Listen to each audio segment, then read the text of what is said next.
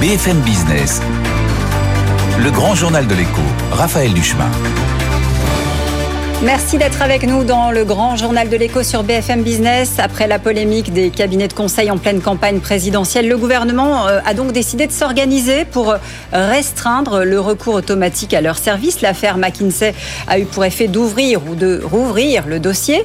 Euh, le ministre de la fonction publique a donc euh, jeté les bases la semaine dernière du tout nouveau cadre qui va entrer en vigueur en principe l'année prochaine. Et depuis vendredi, ça y est, les appels d'offres sont en cours. Alors, comment réagit le secteur à cette nouvelle donne qui se dessine. Bonsoir Mathieu Courtecuisse. Bonsoir. Merci d'être avec nous, président de, de Syntec Conseil et président de SIA Partenaires. Euh, encadrer les, recours, le recours au cabinet de conseil euh, dans les politiques publiques, c'était devenu quelque chose de, nécessaire au vu de cette affaire qui a fait couler beaucoup d'encre? Bah, écoutez, en tout cas, c'est dans la continuité des discussions qui ont eu lieu depuis le début de l'année. Euh, donc pour nous, il n'y a pas spécifiquement de surprise ou on n'a pas d'avis non plus à donner sur sur ça. Je, pense que tout le bruit. Vous en avez un quand même. Si si non, mais c'est-à-dire que le, euh, tout le bruit médiatique qu'il y a eu autour de ça, d'abord euh, repose sur le fait qu'il n'y a jamais eu la moindre irrégularité de marché depuis le début et, le rapport du Sénat le, confirme. ensuite, il y a des questions sur la nature de l'utilisation des cabinets de conseil et ça peut être contesté ici ou là, mais globalement, le gouvernement confirme le besoin besoin euh, absolument nécessaire de recourir au cabinet de conseil. Et c'est ce qui se traduit par le lancement de ce marché et aussi euh, les précisions qui ont été apportées par le ministre la semaine dernière. On est bien d'accord qu'effectivement, c'est pas une question d'irrégularité, mais plus un, recours euh, assez important au cabinet de conseil sur des sommes qui ont pu effectivement faire se dresser les, cheveux des, Français peut-être, hein, compte tenu des, sommes qui ont été engagées. la mesure phare, celle évidemment dont, dont, tout le monde va continuer à parler et dont tout le monde parle déjà, c'est évidemment le, le plafonnement du montant des prestations. On est sur 2 millions d'euros par mission, je le précise bien. Euh, c'est une somme qui semble, qui semble correcte euh, compte tenu de, ce qu'on a pu observer justement dans, euh, dans, dans, le rapport parlementaire qui a été remis. Bah dans le rapport parlementaire, justement, on voit très bien qu'il y a très très peu de prestations qui, qui dépassent ce montant de 2 millions d'euros lui-même. Donc c'est moins de 5% en fait de l'ensemble du marché concernant le secteur public. Donc pour nous, ce n'est pas, il n'y a pas spécifiquement d'impact. Et par ailleurs, ce montant-là, il sera capé, il sera maximisé sur les accords cadres. En revanche, il pourra toujours y avoir des marchés directs euh, qui pourront dépasser ce montant. Euh, alors, parmi les, mesures, euh, ce, qui est, intéressant aussi, c'est de dire que on aura recours au même prestataire privé, mais seulement sur deux contrats consécutifs. Ça, c'est justement pour essayer de, mettre des, garde-fous pour qu'il n'y ait pas d'abus, justement, ou de ou de recours un peu amical. Euh, d'abord, ces marchés cadres, ils fonctionnent sur le principe du tourniquet, c'est-à-dire que normalement, il y a un tourniquet, un tourniquet obligatoire. Mais il y avait un droit de suite qui existait sur un dossier pour éviter de repayer, entre guillemets, euh, une prise de connaissance sur un domaine ou, ou, un sujet euh, spécifique. Le gouvernement, en tout cas par l'annonce, a décidé de limiter à, à, un droit de suite à une fois. Euh, pour autant, dans le marché tel qu'il a été publié, euh, cette règle n'est pas spécifiée. Euh, ce sont les, nouvelles règles, euh, celles dont nous sommes en train de parler, qui s'appliqueraient à partir de 2023 et jusqu'en 2027. Hein, c'est bien ça Exactement, c'est pour les quatre années qui vont venir euh, et je dirais presque qui vont coller à la mandature actuelle. Alors, dans le rapport sénatorial dont, on parlait tout à l'heure, euh, il a été établi plusieurs choses, notamment que la plupart des, prestations, et vous l'avez spécifié, vont de quelques centaines d'euros à parfois 90 000 euros pour euh, de l'audit ou du conseil. C'est très rare que ça dépasse ces montants ça arrive, mais sur certaines prestations ciblées. Le vrai problème, en fait, c'est euh, le nombre de contrats et peut-être surtout l'accumulation, les, sommes qui s'additionnent. Euh, quand on entend effectivement 893 euh, millions, je vous passe ce qu'il y a après la virgule, pour 2021, ça peut effectivement faire frémir. C'est ça qu'il va falloir peut-être euh, expliquer encore mieux aux, Français aujourd'hui? Bah, D'abord, en fait, le problème du rapport sénatorial, c'est qu'il mélange en fait euh, le conseil en stratégie en management et le conseil en informatique. Ce sont deux choses bien différentes. Ce sont deux choses de nature très différente. Et dès lors qu'on enlève la partie informatique, on passe à 400 à 500 millions. Donc on est déjà plus sur les mêmes, euh, les mêmes niveaux. par ailleurs, le rapport du Sénat met bien en exergue le fait qu'il il y a un rapport de 1 à 5 entre la France et l'Allemagne, par exemple, en termes de dépenses de consulting. Donc euh, la France, en réalité, dépense très peu euh, par rapport euh, aux, autres, aux autres pays comparables. Je ne parle même pas du Royaume-Uni. Donc, et ça, c'est mis en, en, avant dans le rapport du Sénat. Mais la rapportrice du Sénat, elle a indiqué la semaine dernière qu'elle, elle s'opposait en fait sur le principe à toute forme de contractualisation avec des consultants. C'est ça la réalité et aussi du projet de loi qui est porté par par son mouvement aujourd'hui, euh, c'est-à-dire en fait couper euh, le secteur public des ressources du privé. Et, elle l'a complètement confirmé la semaine dernière. Alors ça, c'est effectivement ce que voudrait euh, la, sénatrice. Néanmoins, il y a pour ce faire la nécessité de trouver des ressources en interne. Or, aujourd'hui, l'État dit, je n'ai pas je n'ai pas les ressources en interne. C'est la raison pour laquelle il y a une cartographie en parallèle qui est en train d'être euh, construite, d'être établie euh, pour voir ce qu'on donne au cabinet et ce qu'on peut faire en interne. Oui, il y a même un plan de formation qui va devoir être euh, déroulé parce que effectivement, et ça renvoie à la, même à la réforme de l'ENA, euh, il faut aussi que les hauts fonctionnaires soient davantage euh, formés à la gestion de projet, à cette culture de la transformation qui est nous notre ADN et qui est le, le rôle des cabinets de conseil auprès de l'ensemble des organisations, qu'elles soient publiques ou privées. Et il faut qu'il y ait plus de gens au sein de l'État qui soient en capacité de, euh, de réaliser ça parce que pour nous, ça sera bénéfique. Alors, pardon, mais euh, est-ce que c'est une question de formation ou est-ce que c'est une question aussi de rémunération? Parce que les mêmes profils vont peut-être plus facilement aller euh, vers des cabinets de conseil parce que mieux rémunéré plutôt que dans la fonction publique? Est-ce que c'est pas ça aussi qui pose problème à un moment donné? Il n'y a pas que la rémunération, il y a alors il y a la formation, mais il y a aussi la gestion des carrières. C'est-à-dire qu'en fait, euh, nous dans les cabinets de conseil, on a un mode d'organisation qui est hyper flexible, euh, qui est quand même très principalement basé sur euh, de la méritocratie. Dans la fonction publique, il y a des silos euh, vous pouvez difficilement basculer d'un ministère à un autre. Euh, vous pouvez difficilement basculer même vers une administration euh, périphérique comme Pôle Emploi. Et, et ça, c'est une des difficultés aujourd'hui. et c'est aussi une des réformes qui avait été impulsée par le gouvernement précédent, c'est de casser cette logique de silo. Donc, il y a la gestion des carrières qui est au, au cœur de ça, au-delà de la rémunération elle-même, qui est aussi un facteur important. Euh, quand on dit euh, réarmer euh, l'État, hein, je reprends les, termes qui ont été employés avec des compétences internes, c'est aussi pour ça qu'il faut une méthode plus transparente. On entend parler de, publication de, l'intitulé de la mission, de la facture. Moi, j'étais étonnée, ça, ça n'est pas fait automatiquement, ça? Alors, sur les attributions de marché direct, et l'intitulé et le montant sont publics et, et, le titulaire du contrat également. En revanche, sur les grands accords cadres, tout ce qui est marché subséquent, c'est-à-dire bon de commande par bon de commande, ce n'est pas le cas. Et là, je crois qu'il faut faire quand même un tout petit peu attention aux règles de confidentialité, parce que euh, même les intitulés de mission, peuvent poser des soucis en termes de confidentialité. Je parle même pas de l'accès à des livrables. Quand vous travaillez par exemple sur des sujets de fraude, euh, fraude à l'assurance chômage, fraude euh, fiscale, fraude euh, aux plaques d'immatriculation, euh, vous pouvez pas forcément mentionner exactement sur sur quoi les cabinets euh, travaillent. Donc la gestion de la confidentialité me semble être importante, à la fois euh, vis-à-vis -vis même des citoyens, mais aussi des puissances étrangères. Comment est-ce que réagit la, profession depuis la semaine dernière à, l'annonce, aux, aux, déclarations de, Stanislas Guérini euh, euh, Il y a des nouvelles règles qui se dessinent. On verra si ça donne euh, naissance à un, projet de loi. Ça risque de donner lieu à pas mal de débats dans l'hémicycle. Comment est-ce que vous appréhendez justement euh, bah, cette rentrée avec, avec ce texte qui peut arriver euh, très rapidement devant bah, Je crois qu'il faut resituer euh, ce que représente aujourd'hui euh, l'État et ses administrations euh, dans notre marché. Aujourd'hui, notre marché il est de plus de 7 milliards d'euros à mettre en, en, regard des 400 millions dont on a parlé euh, juste avant. Il est en croissance de plus de 10% par an. Euh, donc il y a des besoins énormes, enfin vous en discutez tous les jours sur votre antenne, euh, il y a des besoins de transformation qui sont absolument considérables.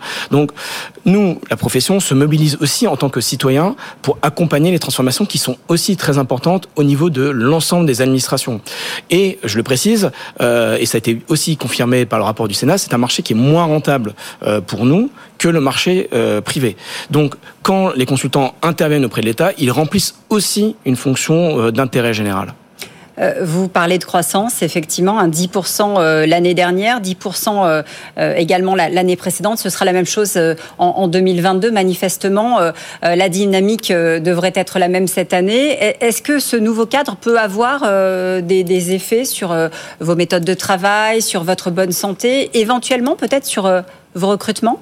Aucun. aucun.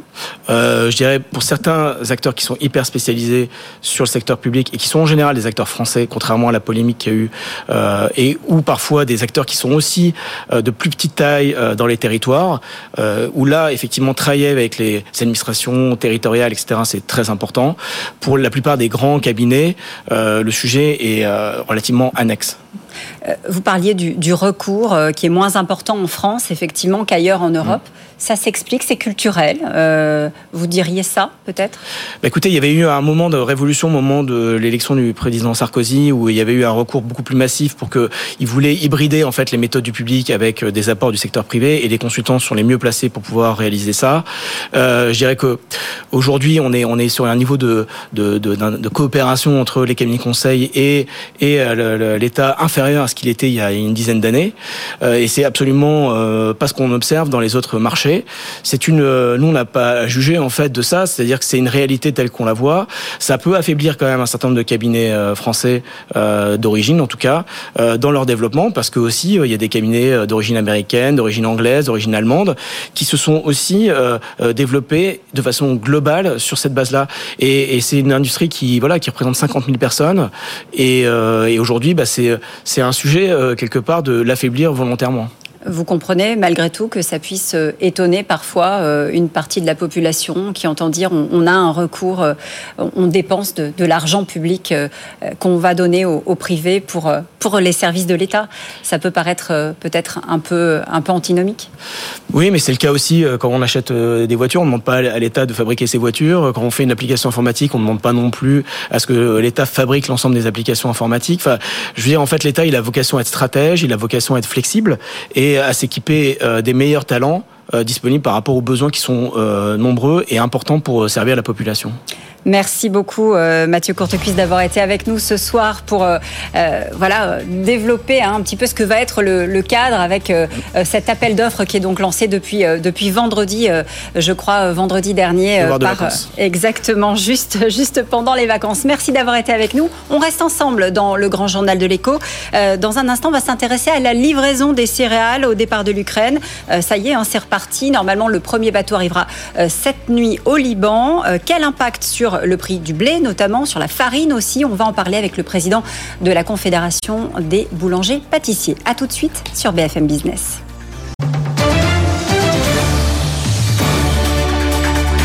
BFM Business. Le grand journal de l'écho. Raphaël Duchemin. Bienvenue si vous nous rejoignez sur BFM Business. C'est le grand journal de l'écho et on va s'intéresser à, ce tout premier euh, chargement de céréales ukrainiennes hein, qui a quitté euh, hier le port d'Odessa avec à bord 26 000 tonnes de, maïs. Il devrait en principe euh, appareiller cette nuit au Liban. Le, redémarrage des exportations est un premier signal fort, c'est vrai, mais pour le moment, la communauté internationale refuse de se réjouir trop tôt, même si, même si compte tenu du poids de la filière sur les marchés, cela sera forcément de, nature à détendre les prix. On va en parler justement avec notre invité. Bonsoir Dominique Enract. Bonsoir. Merci d'être avec nous, président de la Confédération nationale de la boulangerie-pâtisserie française. Vous représentez les quelques 33 000 boulangeries-pâtisseries de France.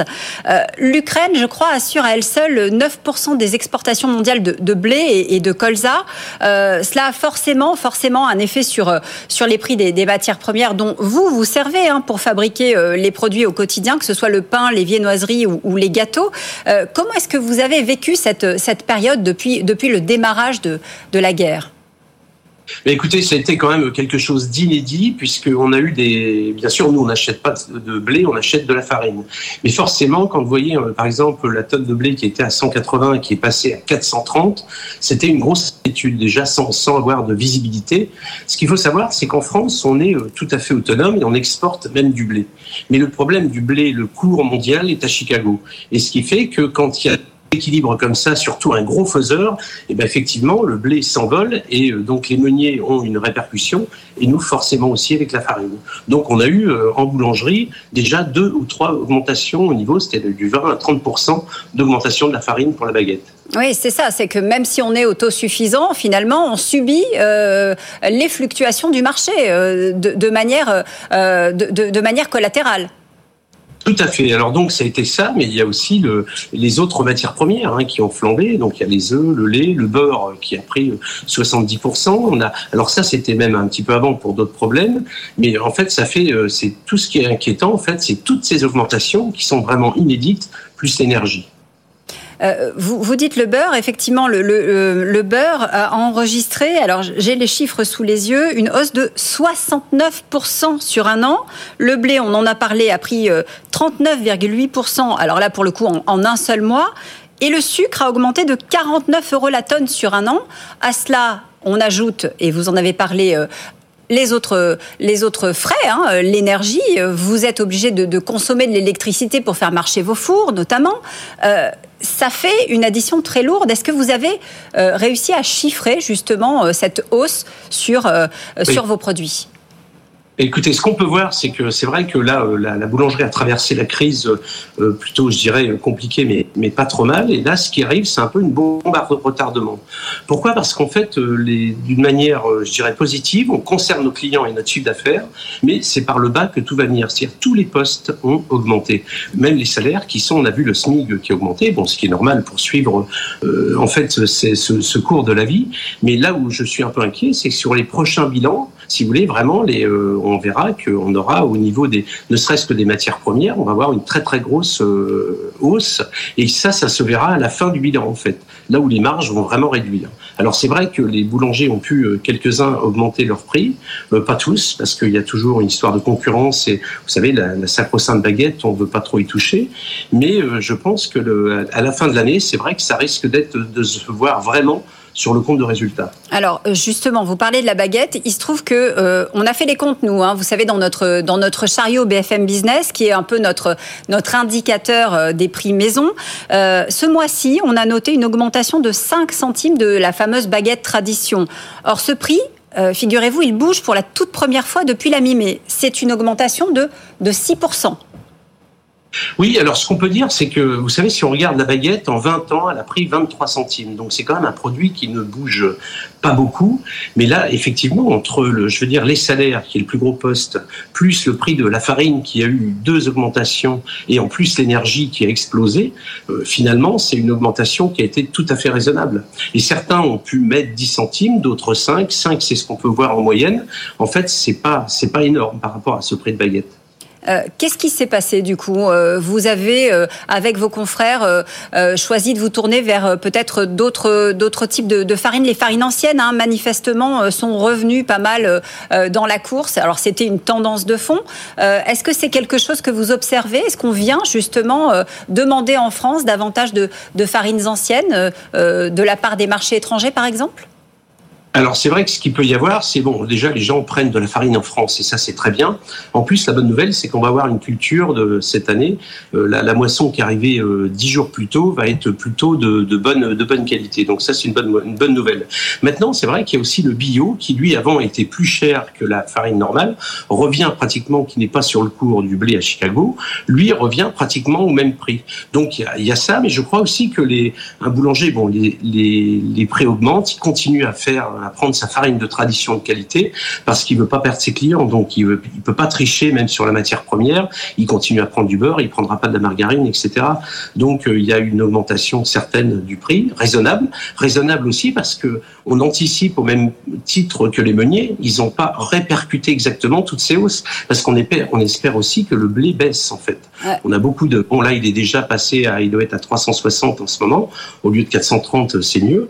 Et on va voir, euh, bon, on a une un peu compliquée par rapport à ce qui va venir, mais on, on souhaite quand même que ces prix ne restent pas à la hausse oui, vous, vous dites. Ensuite, on a aussi ce coût de l'énergie qui est. Justement, justement, le, le coût de l'énergie, c'est là que je voulais en venir parce que vous êtes inquiet, hein, manifestement. Euh, c'est peut-être, euh, vous parliez tout à l'heure de bombes à retardement. Euh, c'est peut-être effectivement ça qui, qui risque de, de, faire exploser les prix.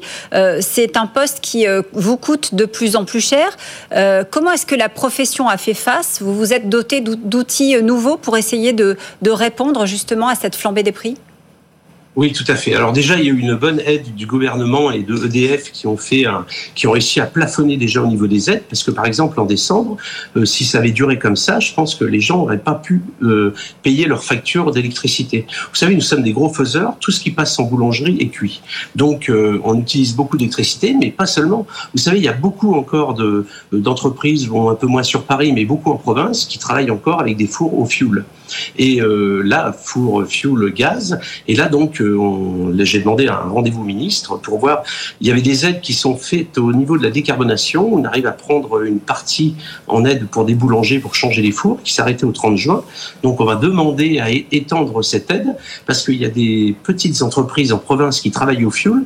Ils pourront pas euh, cuire l'après-midi faire des baguettes. Enfin, ça va être un poste qui va être énorme. Et on sait qu'il y aura pas, il n'y a pas de, n'y possibilité de faire autrement. Il faut absolument qu'ils rénovent avec des fours qui consomment beaucoup moins et des fours électriques sur lesquels on peut utiliser seulement une ou deux seules. On peut vraiment euh, faire une très grosse économie au niveau de l'énergie. Pour l'instant, vous avez euh, rogné euh, sur vos marges pour arriver à, maintenir les prix de vos produits? Oui, tout à fait. Bah, là, c'est la plupart des boulangers. Si vous voulez, si euh, il fallait que cette année on répercute toutes les augmentations sur le prix, il y aurait eu des augmentations de 30%. Parce que, en fait, tous les postes ont augmenté. C'est vraiment toutes les matières premières, plus l'énergie, aussi les salaires, et même les emballages. Les emballages, on est arrivé à des ruptures et des prix qui se sont volés, notamment au niveau du prix du papier. Donc, c'est vrai qu'il n'y a pas un seul poste qui a pu euh, se maintenir cette année. C'est vraiment inédit. On n'a jamais vu ça. Jamais. Euh, Dominique Enract, vous avez euh, écrit, je crois, euh, à la fin du mois de juillet à, la ministre, hein, à Olivia Grégoire, pour l'alerter sur la situation de votre secteur. Est-ce que vous avez un rendez-vous de fixé d'ores et déjà? Est-ce que vous avez une réponse de la part du gouvernement sur vos inquiétudes qui sont légitimes? Alors non, je n'ai pas encore de réponse puisque c'est un peu rapide. Et en plus, on tombe sur des congés, des périodes un peu compliquées, mais j'espère en avoir un de toute façon très rapidement pour la rentrée. Et même, je suis euh, disponible en congé. Hein. Mais qu'est-ce que, vous attendez clairement de, de l'État? Bah écoutez, ce que j'attends de l'État, c'est euh, qu'il puisse reporter ses aides au niveau des changements de four, parce qu'il y a vraiment des petites entreprises qui vont être en difficulté à cause de l'énergie. Ensuite, au niveau de, bah, la filière, ça va être aussi un, une discussion, ça c'est aussi l'agriculture, c'est d'essayer de voir est-ce qu'il ne peut pas y avoir des réserves au niveau de l'Europe, comme ça avait été fait euh, jadis pour d'autres produits, essayer de limiter, enfin bon, on va voir si ce prix, ce prix du blé baisse, c'est quand même une matière première principale en boulangerie, c'est quand même 33 000 entreprises. Donc il faut euh, voir comment on peut essayer de contrer tous ces effets de, aussi de spéculation, parce qu'il y a, euh, je vous dis, quand il y a pas de manque de blé, euh, bon, c'est une spéculation pure. Donc, on a besoin de cette matière première à des prix raisonnables. Donc, euh, voilà, ça sera une des deuxièmes questions. Et puis, voir aussi euh, comment on peut aménager certaines certaines économies euh, pour des, des, petites entreprises. Notamment, il y a eu un plan des indépendants qui avait été mis. Il faut vraiment qu'il soit voté, que tout passe, qu'on puisse alléger ces entreprises. Sinon, ils auront vraiment beaucoup de. Si vous voulez, c'est voilà, on peut pas, euh, on peut pas multiplier le prix de la baguette par trois. Ça serait la mort de ce genre de commerce. Donc, il faut qu'on qu'on arrive à équilibrer tout ça. Merci beaucoup Dominique Enract et, on, sera évidemment euh, très attentif hein, aux réponses que, vous donnera, euh, euh, que donnera la profession la, la ministre. Merci d'avoir été avec nous dans le grand journal de l'écho. On reste ensemble sur BFM Business. Dans un instant, on va s'intéresser à la visite de Nancy Pelosi. Vous le savez, elle est arrivée en fin d'après-midi à Taïwan. des premières déclarations qui ont immédiatement provoqué la colère de la Chine. On en parle dans un instant avec mon invité. Je reçois le spécialiste des États-Unis, Yannick Mirreur. A tout de suite. BFM Business, le grand journal de l'écho, Raphaël Duchemin. Merci de nous rejoindre euh, sur BFM Business dans ce grand journal de l'écho. Alors s'agit-il d'une démonstration de muscle ou faut-il prendre la menace au sérieux? En tout cas, cet après-midi, euh, l'avion de Nancy Pelosi s'est posé à, Taïwan. La Chine avait prévenu que si la visite de la chef des députés américains avait lieu, eh bien, les États-Unis, je cite, devraient en payer le prix. Alors, cela va-t-il entraîner un regain de tension entre Pékin et Washington? Bonsoir Yannick Mireur. Bonsoir. Merci d'être avec nous, fondateur de Nexus Forum, spécialiste des États-Unis. Pourquoi est-ce que cette visite-là en particulier est prise comme, comme une provocation majeure de la part du pouvoir chinois? À ma connaissance, il y a déjà eu des, députés américains qui se sont rendus à Taïwan. Ça n'a pas fait tout ce battage. Même un speaker, euh, Newt Gingrich, à l'époque, dans les années 90, qui s'était rendu républicain, lui, qui s'était rendu aussi à Taipei.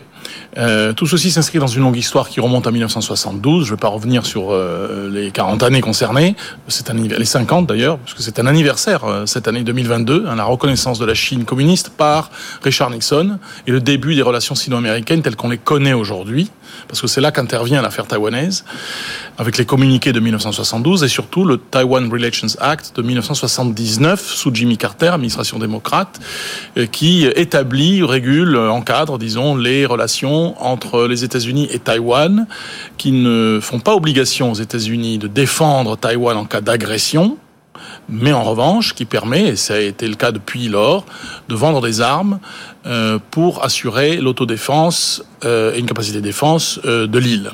Le régime chinois a fait monter les enchères, notamment depuis une évolution assez récente, l'accession au pouvoir de Xi Jinping maintenant, depuis euh, deux mandats, enfin si on peut considérer que ce sont des, des, mandats, depuis plus de dix ans maintenant qu'il est au pouvoir, euh, et qui a pris un cours assez différent de ce qui avait été légué par Deng Xiaoping, le grand réformateur de la Chine, euh, et le resserrement du pouvoir après Tiananmen en 1989. Bon, c'est important d'avoir ce background rapidement en jeu. Donc, je pense que si les Chinois euh, n'en faisait pas tant, si je puis dire, pour la visite, euh, comme vous le rappeliez, euh, qui n'est pas quelque chose d'extraordinaire côté américain, on ne serait pas là en train d'en parler. Donc c'est quand même aussi les déclarations assez agressives des Chinois qui créent ce climat-là, mais il est certain que pour reprendre ce que vous évoquiez, évidemment, on est dans un jeu de, de tension, d'apaisement où les deux protagonistes se cherchent. en quoi cela ouvre-t-il une crise? C'est aux Chinois d'en décider puisque c'est la partie qui, euh, si je puis dire, fait d'une telle visite une sorte de ligne rouge, euh, tout en maintenant l'ambiguïté sur ce que serait leur réaction, au risque d'ailleurs de se déjuger eux-mêmes s'ils ne font rien. Alors on est évidemment là dans une situation où beaucoup a été écrit là-dessus, euh, la montée, l'ascension économique, mais aussi, ce qui est assez naturel et mécanique, militaire de la Chine par rapport à la puissance dominante régionale en Asie-Pacifique, ce qu'on appelle maintenant l'Indo-Pacifique, qui sont les États-Unis et ses alliés Corée et Japon, euh, créent forcément des ajustements qui sont souvent dangereux. C'est pour ça que euh, on parle de crise parce que un acte politique américain par rapport à Taïwan enfreint ce qui est alors une ligne rouge très clairement exprimée du côté chinois, qui est un grand principe pour la Chine populaire, qui est celui de la réunification, d'un mantra et un, et un, axe idéologique qui existe depuis toujours, si je puis dire, depuis que 1949. Et donc, euh, le jeu de chat et de souris qui consiste parfois à, sans le dire, mais à, euh, de manière semi-officielle, reconnaître l'indépendance de la République de Chine qui est Taïwan, tout ceci évidemment vient enfreindre quelque chose qui a été créé comme quelque chose de très sensible à Pékin. Mais encore une fois, il faut se mettre dans la peau des Chinois et des dirigeants communistes chinois pour appréhender mieux ces choses-là, puisque pour nous, bon, il y a, y a, la Chine continentale, il y a Taïwan qui est une île avec euh, une démocratisation qui s'est renforcée depuis une vingtaine d'années, très forte, une conscience nationale et d'identité, y compris institutionnelle, donc des grands principes de liberté individuelle euh, à Taïwan.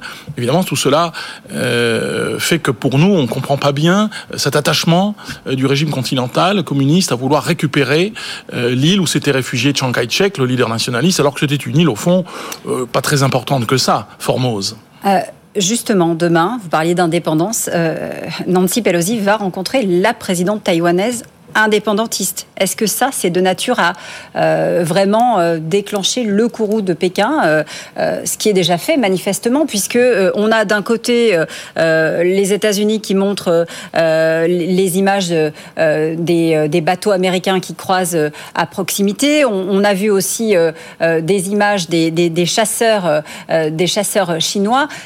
on sent bien qu'il y a quelque chose qui est en train de se passer.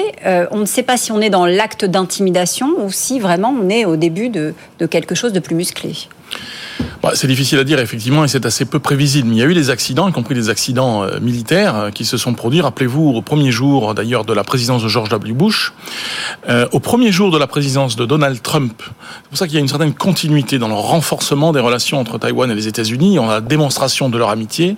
Il avait le premier brisé un tabou, si je puis dire, puisqu'il avait appelé la présidente taïwanaise, Mme Tsin, pour son élection euh, et pour la féliciter. Et c'était assez officiel. Et donc là aussi, déchaînement du courroux euh, pékinois. Bon, on est dans la même configuration. Je ne crois pas du tout, en revanche, qu'on soit près de confrontation armée. Ce, ce sujet-là, il viendra dans quelques années, pas dans 30 ans, euh, peut-être dans les 5 ou 10 ans qui viennent, parce, qu'il y a une montée en gamme très forte de la capacité militaire chinoise, y compris dans le Pacifique de manière générale, spatiale, et y compris aussi d'une éventuelle attaque, qui est toujours l'épée de Damoclès que la Chine entretient comme menace et qui explique pourquoi les États-Unis, de leur côté aussi, disent mais nous ne sommes pas, euh, comment dirais-je, intimidés. Nous aussi, on a notre euh, propre euh, logique de relation avec Taïwan. Et notre confrontation, notre ajustement de puissance dans le mhm. Pacifique ne doit pas faire de Taïwan euh, le point focal de nos tensions pour ne pas basculer dans un conflit qui pourrait être un conflit immédiatement beaucoup plus large. Alors justement, euh, c'est aussi euh, la démonstration que le monde est de plus en plus en train de se scinder en, en deux blocs. C'était déjà le cas il y a, il y a quelques années cela. Euh, ça avait changé. Manifestement, euh, les cartes sont rebattues euh, parce que la Chine et la Russie ont condamné cette venue. Hein. La Russie a fait de même. la Russie et Moscou considèrent que clairement, il ne fallait pas que Nancy Pelosi vienne. C'est une provocation, a dit Moscou également. Donc on sent bien qu'il se passe quelque chose aussi sur ce couple sino-russe le couple sino-russe, c'est une histoire euh, longue et, si je puis dire, de, de raté, parce qu'en réalité, la relation de rivalité et d'alliance objective, qui est toujours de circonstances, y compris du temps de l'Union soviétique et du temps de la Chine communiste, c'est pour ça que la Chine communiste s'était rapprochée des États-Unis avec Nixon, pour faire un pied de nez aussi à Moscou, euh, dans le contexte de la guerre froide.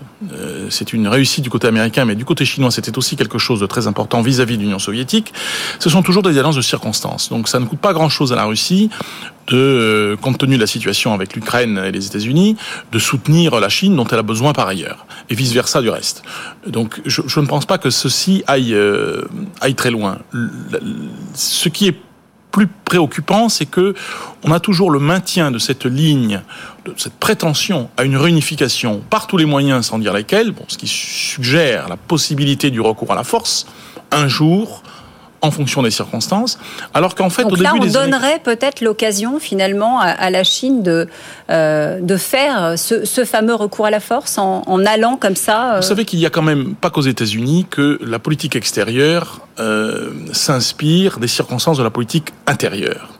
Pour Mme Pelosi, c'est la première fois, qui est quand même une, une cible, un peu comme Mme Clinton, euh, au nid des républicains, elle est soutenue par les deux bords dans cette démarche. Donc c'est déjà une première chose. Oui, euh, malgré tout, les conseillers de, de Joe Biden avaient, euh, lui avaient déconseillé d'aller, de se rendre oui, à Taipei. Oui, mais alors c'est un autre sujet que vous abordez, vous avez raison. C'est une équipe, c'est le paradoxe de l'équipe d'affaires étrangères de Biden.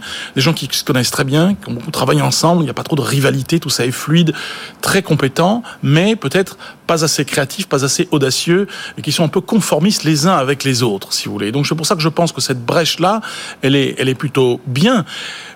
L'histoire aurait voulu plutôt, que comme cela se passait au début des années 90, que euh, cette réunification, elle se fasse si je puis dire, non pas de manière légale par État comme le prétend cette réunification qui pourrait être de force un jour, mais qu'elle soit économique. L'explosion des échanges économiques euh, qu'il y a eu dans les années 90 entre Taïwan et la Chine continentale était la voie que l'on pensait pour être euh, la meilleure, disons, à l'époque, pour ramener euh, Taïwan dans le giron euh, continental du point de vue, encore une fois, de, de, de, Pékin. Or, cela ne suffit pas. Il y a un peu cette vérité historique. Et comme je vous le disais, les affaires intérieures ne jouent pas seulement pour les États-Unis, mais aussi pour les Chinois. le leadership de Xi Jinping s'appuie quand même beaucoup, joue beaucoup du nationalisme chinois qui l'excite. D'où la nécessité de brasser de l'air et d'avoir des déclarations qui sont assez euh, belliqueuses, euh, sans qu'on sache trop, mais encore une fois, c'est pas la même chose. Quand est-ce que tout ceci pourrait advenir? Je ne suis pas spécialement inquiet là-dessus, mais encore une fois, euh, les tensions montent. Euh, Taipei vient de, déclarer que la, visite à Taïwan de la présidente de la Chambre des représentants montrait le soutien inébranlable de Washington. Est-ce que c'est de nature à, remettre de l'huile sur le feu Est-ce que non, la visite elle-même, je pense, se dégoulera dans cet euh, esprit et dans ce climat. La réalité des choses, c'est que euh, la Chine, le pouvoir chinois plutôt, se doit euh, de réaffirmer avec le plus de vigueur possible et quelquefois que maladresse propre à un régime autocratique euh, sa ligne rouge ou en tous les cas son il n'y a pas vraiment une ligne rouge mais son son intention son, le sens historique qu'il s'est imposé à lui-même de réunir les deux territoires. On reste dans le flou là-dessus, sur ce que ça voudra dire un jour quand même, même si on pense à la force, de la même manière que les États-Unis ont cultivé depuis 40, 50 ans maintenant, une ambiguïté stratégique à dessein qui convenait aux deux parties, à savoir l'idée, vous pourriez dire l'illusion, d'une Chine unique, mais avec deux systèmes différents, un petit peu comme l'a été euh, longtemps Hong Kong, jusqu'à ce que le régime de Pékin euh, étouffe euh, y compris dans la violence et contre la jeunesse hongkongaise, euh, ce régime de liberté légué par les colonies britanniques. Merci beaucoup Yannick Mireur. On va suivre évidemment avec euh, grand intérêt hein, la suite de cette visite de Nancy Pelosi. Je rappelle le titre de votre dernier livre, Populisme Smart, le retour du peuple dans la politique et comment y répondre. Merci d'avoir été avec nous euh, ce soir dans le grand journal de l'écho. Quant à nous, on se retrouve demain à partir de 18h sur BFM Business et bien sûr, euh, vous avez la possibilité de nous suivre en podcast sur bfmbusiness.fr et bien sûr en replay. À demain. Le grand journal de l'écho sur BFM Business.